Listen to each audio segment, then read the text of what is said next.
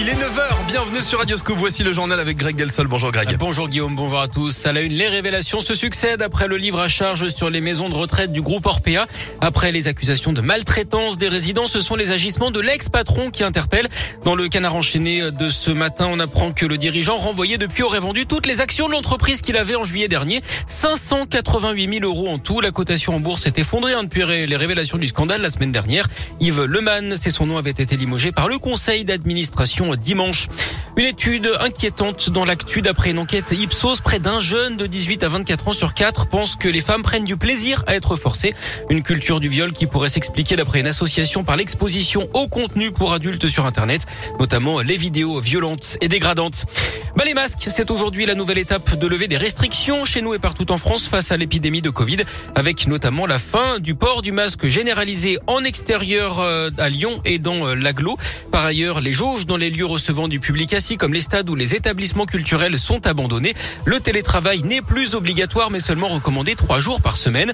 Pour la réouverture des discothèques et la consommation dans les stades, les transports et les cinémas, il faudra attendre le 16 février. Pas d'allègement non plus dans les écoles avant le 7 mars, un date de la fin des vacances scolaires pour toutes les zones. 14 personnes évacuées à Corba, près de Lyon, après un incendie hier soir. Le feu s'est déclaré dans la cuisine d'un appartement au premier étage d'un immeuble à Léobépine. Deux personnes ont été légèrement incommodées par les fumées et transportées à l'hôpital. Les deux occupants de l'appartement incendié ont été relogés chez des proches.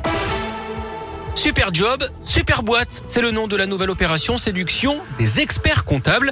Ils lancent une campagne de communication pour casser les clichés et attirer les 18-24 ans de niveau bac à bac plus 5.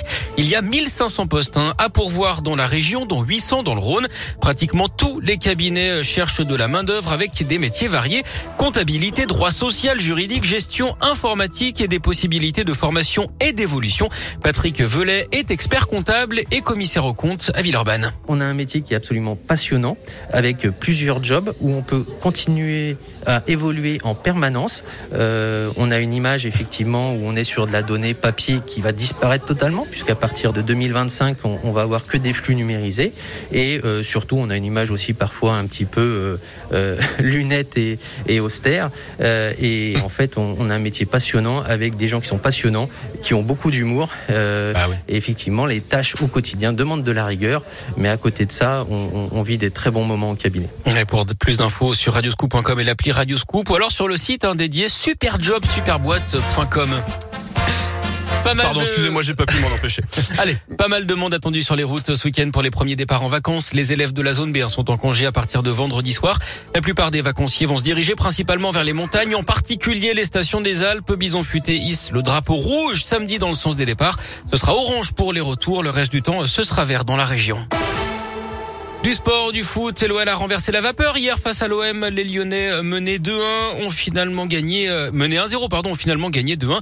Début signé Shakiri et Dembélé en fin de match. Avec ce succès, l'OL revient à 6 points du podium et de la troisième place, justement occupée par les Marseillais. L'OL septième de Ligue 1.